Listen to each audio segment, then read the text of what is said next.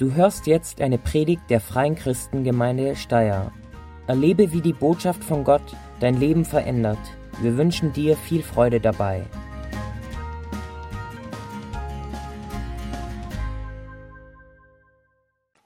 Ein kurzer Brief, fünf Kapitel, aber es geht da wirklich zur Sache. Und Tobias hat uns letztes Mal aus Kapitel 3 die Bedeutung des Redens unserer Zunge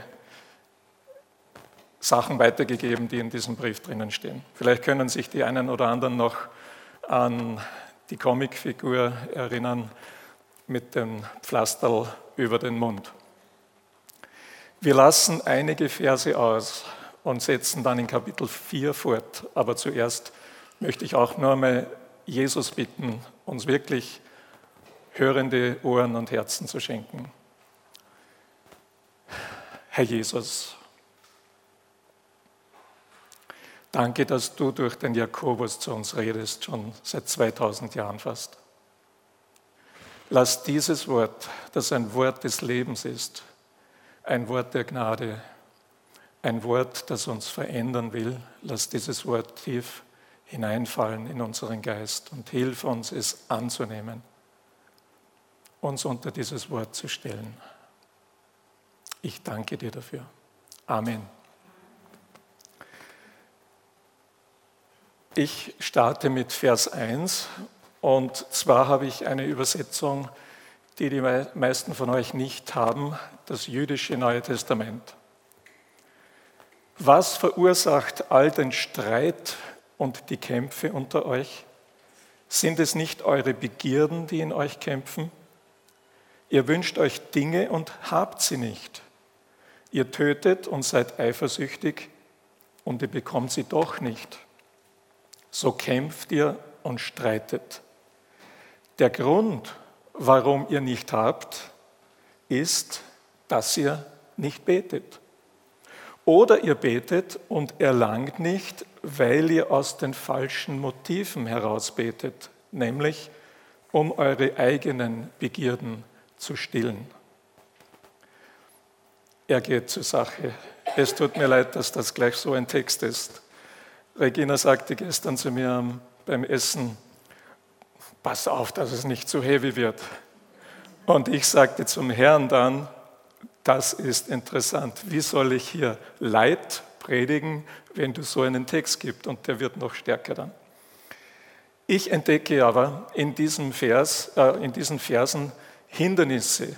Hindernisse, warum wir das volle Leben, das Gott eigentlich für uns will, nicht immer erfahren, nicht immer haben. Schauen wir uns diese Hindernisse an. Das erste, in diesen Versen schreibt er von einer Begierde oder von Begierden in uns und sagt Streit und Uneinigkeit. Und er sagt das durchaus jetzt zu einer christlichen Gemeinde, beziehungsweise zu vielen christlichen Gemeinden im ersten Jahrhundert, Streit und Uneinigkeit in christlichen Kreisen und ich würde ergänzen, überall, wo Christen sind ja, und überall, wo andere Leute sind, ähm, haben eine Wurzel und diese Wurzel sind unsere eigenen Begierden. An der Stelle will ich auch ganz klar sagen, ähm, ich empfinde es Gott sei Dank nicht so, dass es Streit und Uneinigkeit in der Gemeinde hier gibt. Das ist ein Geschenk und wir dürfen und sollen es bewahren, müssen es bewahren. Aber überall da, wo Menschen zusammen sind, eben auch Christen, kommen diese Dinge vor. Und jeder von uns hat das wahrscheinlich schon erlebt. Konflikte, die wirklich dann oft äh, tief gehen. Das Wort, das hier gebraucht wird für Begierden, ist ein Wort, von dem wir ein Fremdwort ins Deutsche übernommen haben, hedonistisch oder Hedonismus, ist eher bei den Philosophen bekannt, denn das gab es schon zur Zeit der Griechen, der alten Griechen. Und Hedonismus ist das Streben nach Sinneslust und Sinnesgenuss. Das private Glück wird in der dauerhaften Erfüllung individueller, physischer, also körperlicher und psychischer, seelischer Lust gesehen. Jetzt könnten wir sagen, okay, Heißt das, dass die Bibel genussfeindlich ist? Nein, ganz und gar nicht. Ich lese euch einen Vers vor aus dem 1. Timotheusbrief, Kapitel 6. Schärfe denen, die es in dieser Welt zu Reichtum gebracht haben, ein, nicht überheblich zu sein und ihre Hoffnung nicht auf etwas so Unbeständiges wie den Reichtum zu setzen, sondern auf Gott. Denn Gott gibt uns alles, was wir brauchen, in reichem Maß und möchte, dass wir Freude daran haben. Und die Elberfelder genaue Übersetzung sagt an der Stelle zum Genuss. Gott gibt uns reichlich und er freut sich, dass wir es genießen und wenn wir es genießen. Aber Genuss ist nicht die höchste Bestimmung, zu der wir berufen sind als Menschen, sondern unsere Bestimmung ist, in einer Beziehung zu Gott zu leben, in einer geordneten, harmonischen Beziehung zu Gott zu leben. Und Genuss ist ein Nebenprodukt davon. Jakobus schreibt, wir begehren viele Dinge. Jeder von uns kennt das. Ich habe damit letzte Woche zu tun gehabt. Ich begehre bestimmte Dinge. Und dann wird gekauft oder auch nicht. Immaterielle Dinge können wir nicht so schnell kaufen. Wir begehren sie trotzdem. Ob es Ansehen ist oder Prestige oder Erfolg oder was immer. Das Problem ist, wir streben oft mit Mitteln danach, die nicht okay sind. Mit Mitteln, die sündig sind. In Kapitel 5 schreibt Jakobus über so eine Sache, nämlich Gewinnmaximierung auf Kosten von Menschen. Dort schreibt er ein hartes Wort gegen die Reichen, die deshalb wohlhabend sind, weil sie den Lohn der Arbeiter, die für sie arbeiten, betrügerisch kurz halten oder gar nicht geben. Also, erstes Hindernis, das, was in uns ist, unsere Begierden. Ein zweites Hindernis, das, von dem Jakobus schreibt, sind Gebetslosigkeit und falsche Motive beim Beten. Christen erhalten oft nicht, was sie sich von Gott wünschen, weil sie ihn nicht fragen. Ganz einfach. Oder eben, wenn sie ihn schon fragen, weil das Motiv, warum man das haben möchte, nicht rein ist. Ich glaube, dass wir uns öfter diese Frage stellen sollten, habe ich dafür schon gebetet? Oder warum will ich das haben? Mir ist ein Beispiel eingefallen. Franz und das Sprachengebet. Das ist eine lange Geschichte. Ich bin vor 46 Jahren zum Glauben gekommen und die ersten Jahre war das sozusagen völlig unbesetzt. Was ist das Sprachengebet? Noch nie gehört, kenne ich nicht. Dann ging ich zur Bibelschule und habe vor 40 Jahren dort graduiert. Als ich aus der Bibelschule rauskam, hatte ich eine bestimmte theologische Sichtweise, die sagte, das gibt es heute nicht mehr. Seit das Neue Testament fertig geschrieben ist, brauchen wir diese Gabe Gottes gar nicht mehr. Und das heißt, wenn sie jetzt auftaucht, dann ist sie entweder selber produziert vom Menschen oder noch schlimmer vom Teufel. So war meine Sicht. Fast forward, schnell weiterspulen, zehn Jahre, absolviert vom Theologischen Seminar in Amerika. Ich war offener zu dem Zeitpunkt, aber das Thema war uninteressant.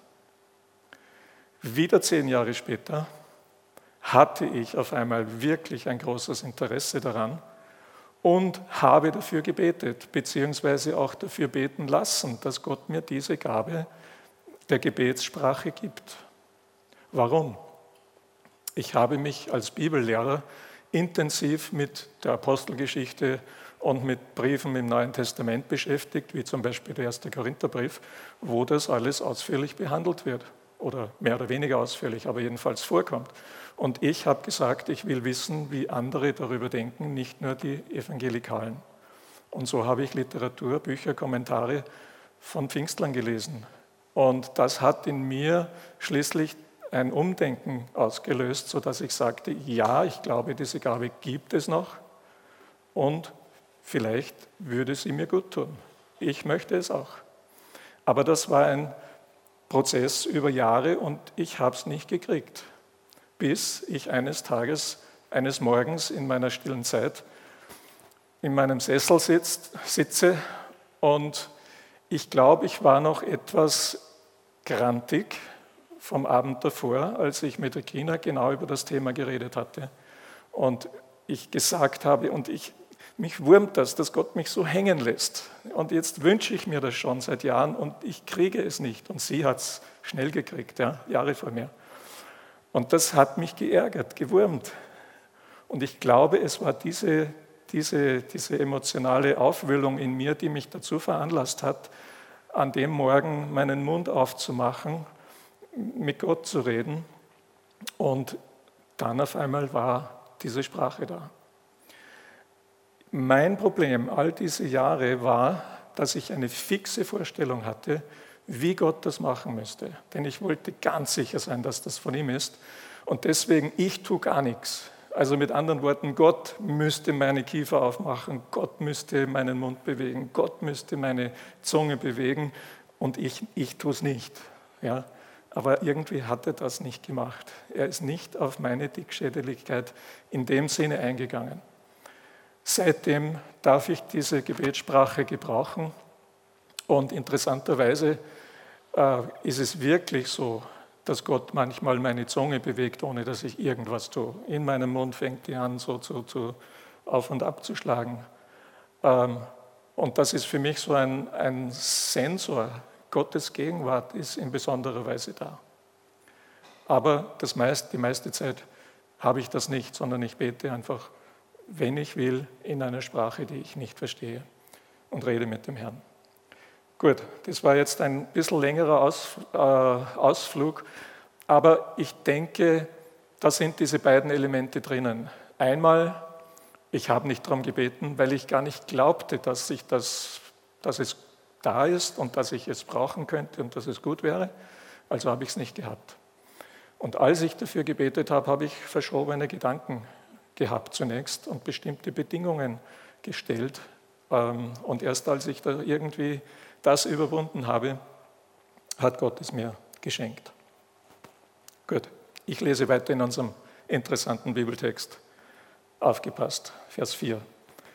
Ihr untreuen Ehefrauen, wisst ihr nicht, dass die Liebe zur Welt Hass gegen Gott bedeutet? Wer immer sich entscheidet, ein Freund der Welt zu sein, macht sich zum Feind Gottes. Oder glaubt ihr, das Alte Testament spricht vergeblich, wenn es sagt, dass ein Geist in uns ist, der ein eifersüchtiges Verlangen hat. Doch die Gnade, die er gibt, ist größer. Deshalb sagt er, Gott widersteht den Hochmütigen, den Demütigen aber schenkt er Gnade. Welches Hindernis sehe ich hier? Ich sehe hier geistliche Untreue. Dieses Anreden, ihr untreuen Ehefrauen. Manch, also genau heißt es dort, ihr Ehebrecherinnen. Sind jetzt nur Frauen angesprochen? Nein. Es betrifft Männer und Frauen in der Gemeinde, denn es ist geistliche Sprache, genommen vom Alten Testament, wo das Volk Israel Gottes Frau war, Gottes Ehefrau. Und wenn sie von Gott, ja, ihrem Ehemann sozusagen, wenn sie ihm untreu wurden, indem sie anderen Göttern nachliefen, dann war das geistlicher Ehebruch. Also hier geht es äh, letzten Endes genau um dasselbe, nur für unsere Zeit und für uns. Wir, jeder von uns, der Jesus kennt, ist sozusagen in der Rolle der Braut, der Frau, ja, mit der Jesus beisammen ist. Und wenn etwas oder jemand seine Stelle einnimmt, Platz Nummer eins einnimmt und Jesus, Gott, nach hinten rückt, ja, dann ist so eine Situation, die Jakobus als geistlichen Ehebruch beschreibt. Ich habe an der Stelle einfach eine super, super, super gute Nachricht für uns.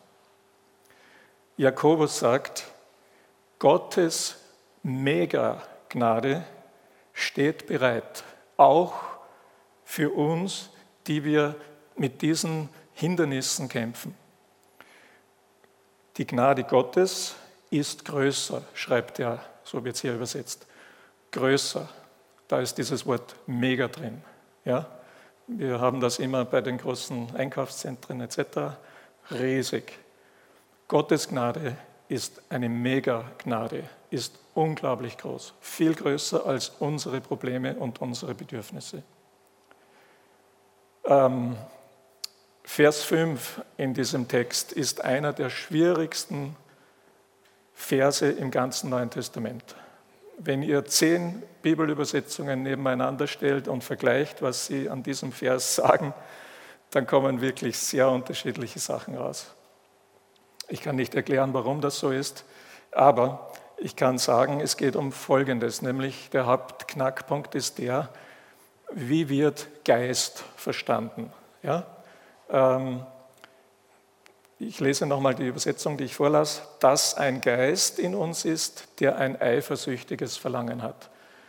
Es gibt zwei Möglichkeiten, diesen Geist zu verstehen. Entweder es ist unser menschlicher Geist, unsere Gesinnung sozusagen, oder aber es ist Gottes Geist, der Heilige Geist. Und die meisten Übersetzungen übersetzen in Richtung Heiliger Geist. Ich glaube nicht, dass das die beste Übersetzung ist, aber ich stelle mich auch da nur zu den Experten, ich bin keiner.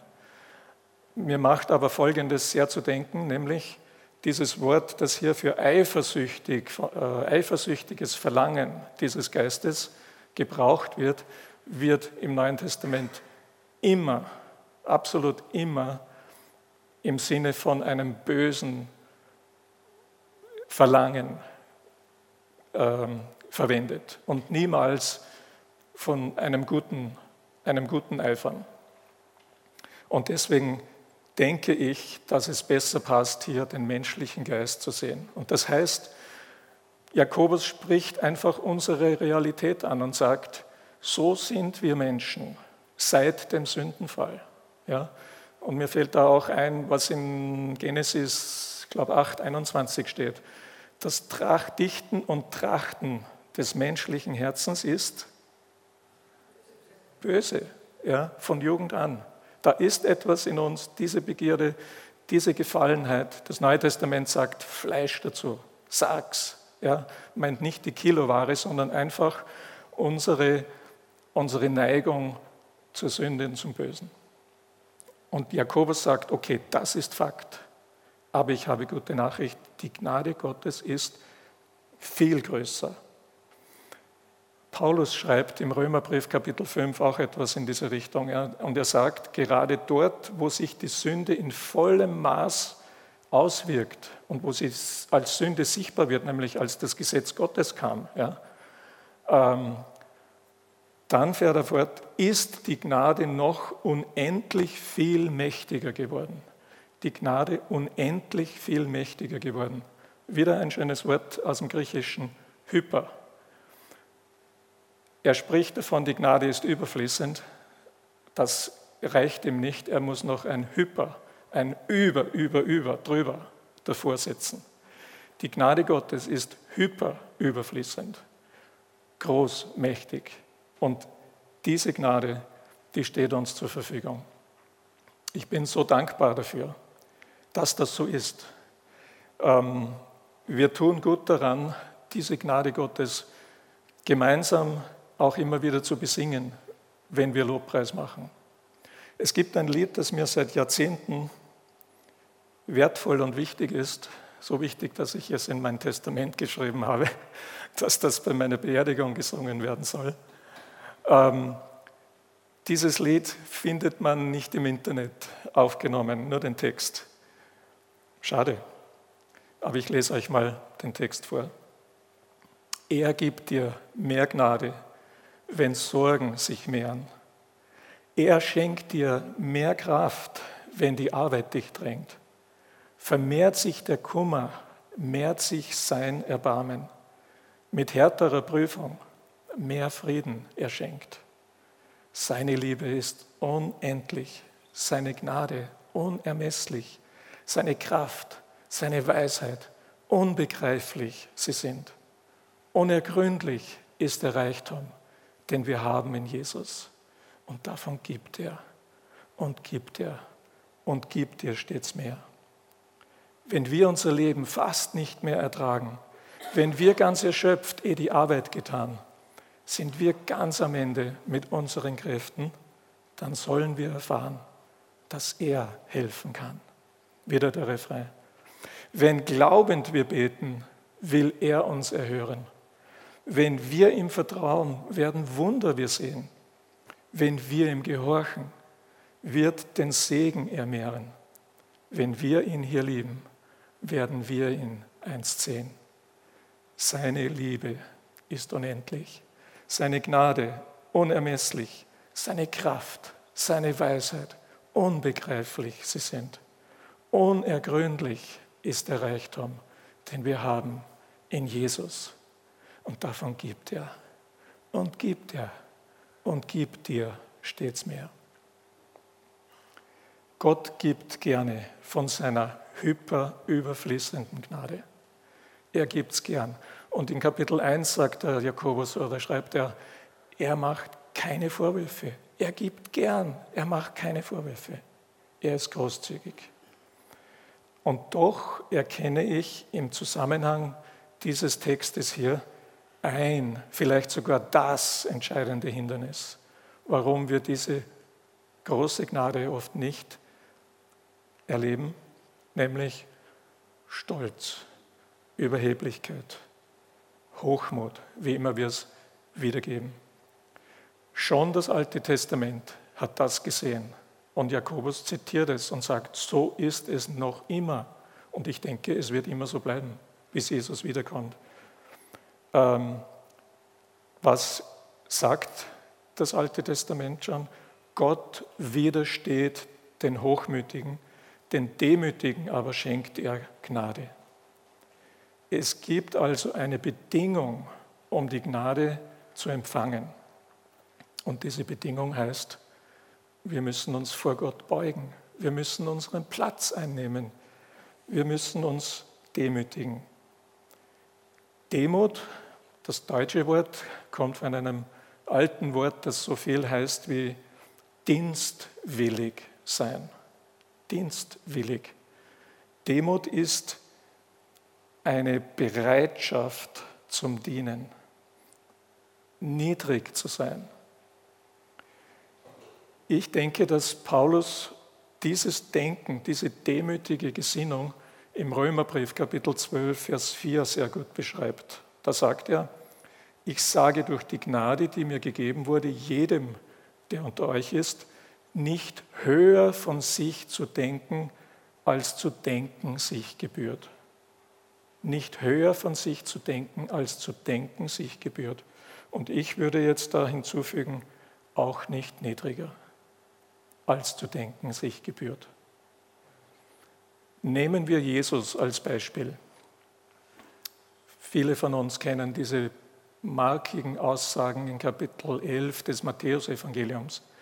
Kommet her zu mir alle, die ihr mühselig und beladen seid, ich will euch erquicken. Nehmt euer, mein Joch auf euch ja, und lernet von mir, denn ich bin sanftmütig und von Herzen demütig. So werdet ihr Ruhe finden für eure Seelen. Jesus konnte sagen, ich bin von Herzen demütig. Gleichzeitig konnte er hintreten vor Tausende von Menschen und seine Aussagen über sich selbst machen wie, ich bin das Brot des Lebens. Ich bin wie geht es weiter? Andere dieser sieben Worte. Wer hat noch eins? Ich bin der Weg, die Wahrheit und das Leben. Ich bin die Auferstehung und so weiter. Ja? Und diese Ansprüche, die Jesus da stellt, die hat die Pharisäer auf die Palme gebracht. Ja? Die wollten Steine aufheben und ihn steinigen, weil er sich wie ein Gott ausgab. Und Jesus, dieser demütige Mann, konnte sich beugen und bücken und seinen Jüngern die dreckigen Kasler waschen, seine, ihnen die Füße waschen, die Arbeit des geringsten Knechtes im Haus. Also, Jesus nahm sehr wohl ganz den Platz ein, der ihm gebührte. Ich möchte ein kurzes Video zeigen, um das noch ein bisschen zu illustrieren aus der Gegenwart. Rendezvous über den Wolken. Ein AVEX-Flugzeug wird in der Luft betankt. Die Piloten im AVEX-Flugzeug sind höchst konzentriert. Wenige Meter über ihrem Cockpit schwebt ein knapp 50 Meter langes amerikanisches Tankflugzeug. Der Tankrüssel ist bereits ausgefahren, ragt den Piloten entgegen. Das Ziel ein kleiner Tankstutzen oberhalb des Cockpits. Die Herausforderung für die Piloten, beide Flugzeuge müssen absolut synchron fliegen. Millimeterarbeit in 8000 Meter Höhe bei teils heftigen Vibrationen. Das eine Flugzeug das mit dem leeren Tank muss sich demütigen und genau unter das andere kommen und genau andocken, wenn es den Saft ziehen will, den es braucht, um weiterfliegen zu können. Und ich denke, das ist ein Bild auch für uns, dass wir in die richtige Position kommen müssen, Gott gegenüber, damit der Gnadenstrom richtig Vollgas fließen kann. Im Hebräerbrief lesen wir, achtet darauf, dass niemand sich selbst von Gottes Gnade ausschließt. Lasst nicht zu, dass aus einer bitteren Wurzel eine Giftpflanze hervorwächst, die Unheil anrichtet. Sonst wird am Ende noch die ganze Gemeinde in Mitleidenschaft gezogen. Und der Knackpunkt ist der, wenn wir hochmütig und stolz sind und stur sind, dann leistet Gott selbst uns Widerstand. So steht es da. Den Hochmütigen widersteht Gott. Er leistet Widerstand. Natürlich wissen wir, Römer 8, wenn Gott für uns ist, wer kann dann gegen uns sein? Niemand. Wenn Gott für uns ist. Aber wenn dieser Gott, der grundsätzlich für uns ist, uns auf einmal Widerstand entgegenbringt, dann haben wir ein Problem. Dann haben wir ein Problem. Und wir können dann Kopf stehen und fasten und was immer vielleicht. Aber solange wir nicht unsere rechte Position einnehmen ihm gegenüber, steht der Segen still. Zum Tanken, jedenfalls, ich meine, die wenigsten von uns fliegen solche Flugzeuge. Wir fahren kleine Fahrzeuge auf dem Boden und die meisten dieser Fahrzeuge haben einen Schlüssel, Tankschlüssel oder irgendeinen Mechanismus, ja, den man betätigen muss. Ähm, und ich habe hier in unserem Text eben auch einen Schlüssel gefunden. Ähm, mein Thema ist Gnade tanken und der Tankschlüssel ist Demut, schlicht und einfach. Vers 7, ich lese weiter. Deshalb unterwerft euch Gott. Ja, mehr noch, widersteht dem Widersacher und er wird euch fliehen. Sucht die Nähe Gottes und er wird eure Nähe suchen. Reinigt eure Hände, Sünder, und reinigt eure Herzen, ihr wankelmütigen Menschen. Jetzt kommt's. Wehklagt, trauert, weint. Euer Lachen möge sich in Weinen und eure Freude in Traurigkeit verwandeln. Demütigt euch vor dem Herrn und er wird euch erheben. Es ist eine gute Botschaft, trotz dieser Aufforderungen zum Klagen. Die gute Botschaft ist, wir können, wir sollen, wir dürfen in die rechte Position unserem Gott gegenüberkommen, damit der Segen fließt, damit wir die, voll die Gnade annehmen und erleben. Und dazu braucht es eine Korrektur unseres Kurses. Hinwenden, hinkehren zu ihm. Abkehren, wenn wir, uns, wenn wir abgedriftet sind und wenn andere anderes wichtiger wurden als er. An der Stelle, wenn du diese Hinkehr zu Jesus ihm dein Vertrauen zu schenken, ihn zur Mitte deines Lebens zu machen, noch nie vollzogen hast, bewusst als Erwachsener, dann warum nicht? Ich lade dich ein, ich rufe dich auf, komm zu Jesus heute, heute. Warum warten? Du darfst gerne auf jemanden zukommen oder auch nachher zum Gebetsteam kommen, um mit jemandem zu beten, um das mit einem Zeugen zu machen. Wir müssen uns synchronisieren mit dem Herrn, mit dem Heiligen Geist. Dann fließt der Segen wieder. Ein Hindernis erwähnt Jakobus noch, aber eher, sage ich fast, nebenbei, nämlich Satan, der Widersacher. Ja, zum ersten und einzigen Mal in seinem ganzen Schreiben wird hier der Teufel zitiert. Er ist eine Realität, er ist nicht unser Freund, er ist unser Feind. Aber wir brauchen uns nicht zu fürchten, denn Jesus hat ihn besiegt. Wir brauchen nur erinnern, was er seinen Jüngern sagte, als er sie ausschickte. Ich habe euch ausgerüstet mit aller Macht über böse Geister. Das gilt immer noch. Und was Jakobus hier einfach uns sagt, ist auch gute Nachricht, nämlich wir können und wir sollen dem Widersacher Widerstand leisten. Und er wird den Schwanz einziehen und fliehen. So wie es bei Jesus war.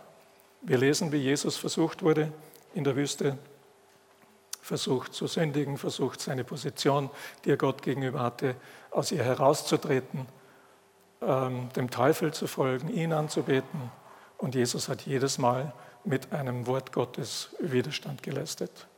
Es ist die Wahrheit, die den Feind in die Flucht schlägt. Und Gott hat uns so viel offenbart und Wahrheit gezeigt und geschenkt, dass wir dasselbe machen können. Mir kommt es so vor, als ob der Jakobus die Hauptbetonung dieses geistlichen Kampfes nicht auf den Satan legt, sondern die Hauptbetonung legt er auf das, was in uns ist, unsere Begierden und wie wir damit umgehen.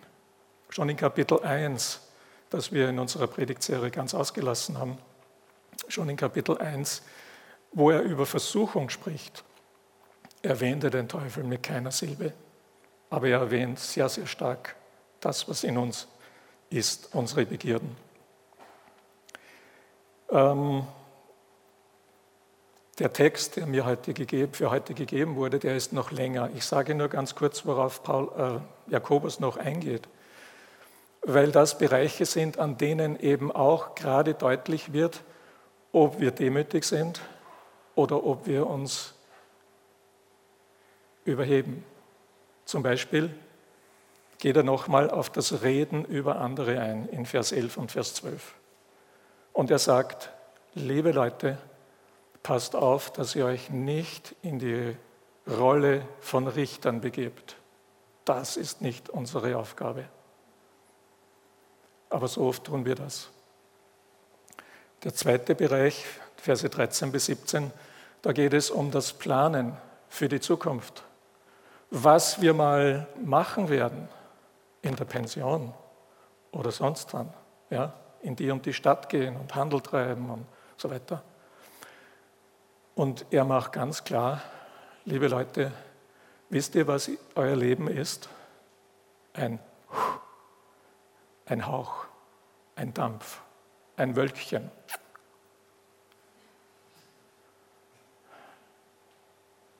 So schnell kann es vorbei sein. Wir haben das nicht in der Hand. Und deswegen ist es gut und richtig zu sagen, so der Herr will, dass es geschieht, werden wir leben und dies und jenes machen. Aber wir lassen ihn Gott sein, wir lassen ihn Herr sein. Und der dritte Bereich ist der Umgang mit materiellen Gütern, Kapitel 5, 1 bis 6. Das würde eine eigene Predigt verdienen, weil das so ein wichtiges Thema ist. Wie wir mit materiellem Besitz umgehen, zeigt nämlich ziemlich deutlich, worauf wir uns verlassen und ob wir uns als Eigentümer sehen dessen, das uns gehört, oder als Verwalter dessen, was Gott uns zeitweilig anvertraut hat. Ich komme zum Schluss und ich stelle jetzt eine Frage, nämlich, was glaubt ihr, wie würde eine Gemeinde ausschauen, in deren geschriebenen oder ungeschriebenen Motto das Wort, der Begriff, der Wert Demut vorkommt? Bis jetzt ist mir noch keine untergekommen, kein Vision Statement von einer Gemeinde, glaube ich, wo das drinnen steht. Ähm, aber wie würde so eine Gemeinde aussehen? Aufgrund unseres Bibeltextes würde ich so sagen, eine Gemeinde mit wahrhaft demütigen Gläubigen wäre eine Gemeinde, die betet, weil sie weiß, dass bestimmte Dinge nur durch Gebet zu erhalten sind und auf keinem anderen menschlichen Weg. Es ist eine Gemeinde, die sich selbstkritisch hinterfragt. Warum machen wir das, was wir machen? Warum? Was ist unser Motiv? Wenn wir in Demut wachsen, dann wird das erkennbar werden an der Bedeutung, die wir gerade auch dem gemeinschaftlichen Gebet zumessen. Eine Gemeinde mit Demut wäre eine Gemeinde, die mit den Fehlern anderer barmherzig umgeht, die Gnade vor Gericht walten lässt und in der man danach trachtet, sich möglichst schnell zu vergeben, in der Menschen erleben können, dass sie eine zweite, dritte, vierte Chance bekommen. Eine Gemeinde mit wahrhaft demütigen Gläubigen wäre eine Gemeinde, die bereit ist, anderen zu dienen. Nicht nur sich selbst mit den Programmen, die für die Gemeinde sind, sondern gerade auch der Gesellschaft, in die wir hineingestellt sind und der wir Licht und Salz sein sollen. Konkrete Liebe zu den sozial oder gesellschaftlich am Rande stehenden, den Übersehenen oder Geächteten würde wohl da hineingehören. Und ein letztes, ich denke, eine Gemeinde, die Demut hat, da wird es leichter sein, Fehler und Sünden offen zuzugeben. Und sicherlich spielen da die Leiter eine große Rolle. Lassen Sie in Ihr Leben hineinschauen. An der Stelle danke ich euch, Tobi und Silvia, dass ihr das immer wieder macht. Ja, und eben auch mit Geschichten, die nicht Erfolgsstories sind, sondern wo euer zu kurz kommen auch zutage tritt. Ich fasse zusammen am Schluss. Jakobus zeigt uns Hindernisse, die uns von diesem Leben aus der Fülle abhalten wollen. Unsere Begierden, solange sie uns beherrschen dürfen. Unser Nicht-Bitten oder aus falschen Motiven bitten. Geistliche Untreue, Hochmut und Satan. Vor allem aber will ich uns den Tankschlüssel mitgeben. Den Tankschlüssel, die Demut. Wir müssen und dürfen uns immer wieder in die Position begeben, wo wir den Zugang zu der Gnade bekommen. Und der ist kniehoch. Von Jakobus ist überliefert, ob es wirklich so war, weiß ich nicht, aber es ist überliefert aus frühen Jahrhunderten, dass er eine Hornhaut an den Knien hatte, weil dieser Leiter in Jerusalem viel gebetet hat. Entscheidend für uns ist einfach, dass wir uns immer wieder neu beugen vor unserem großen Gott.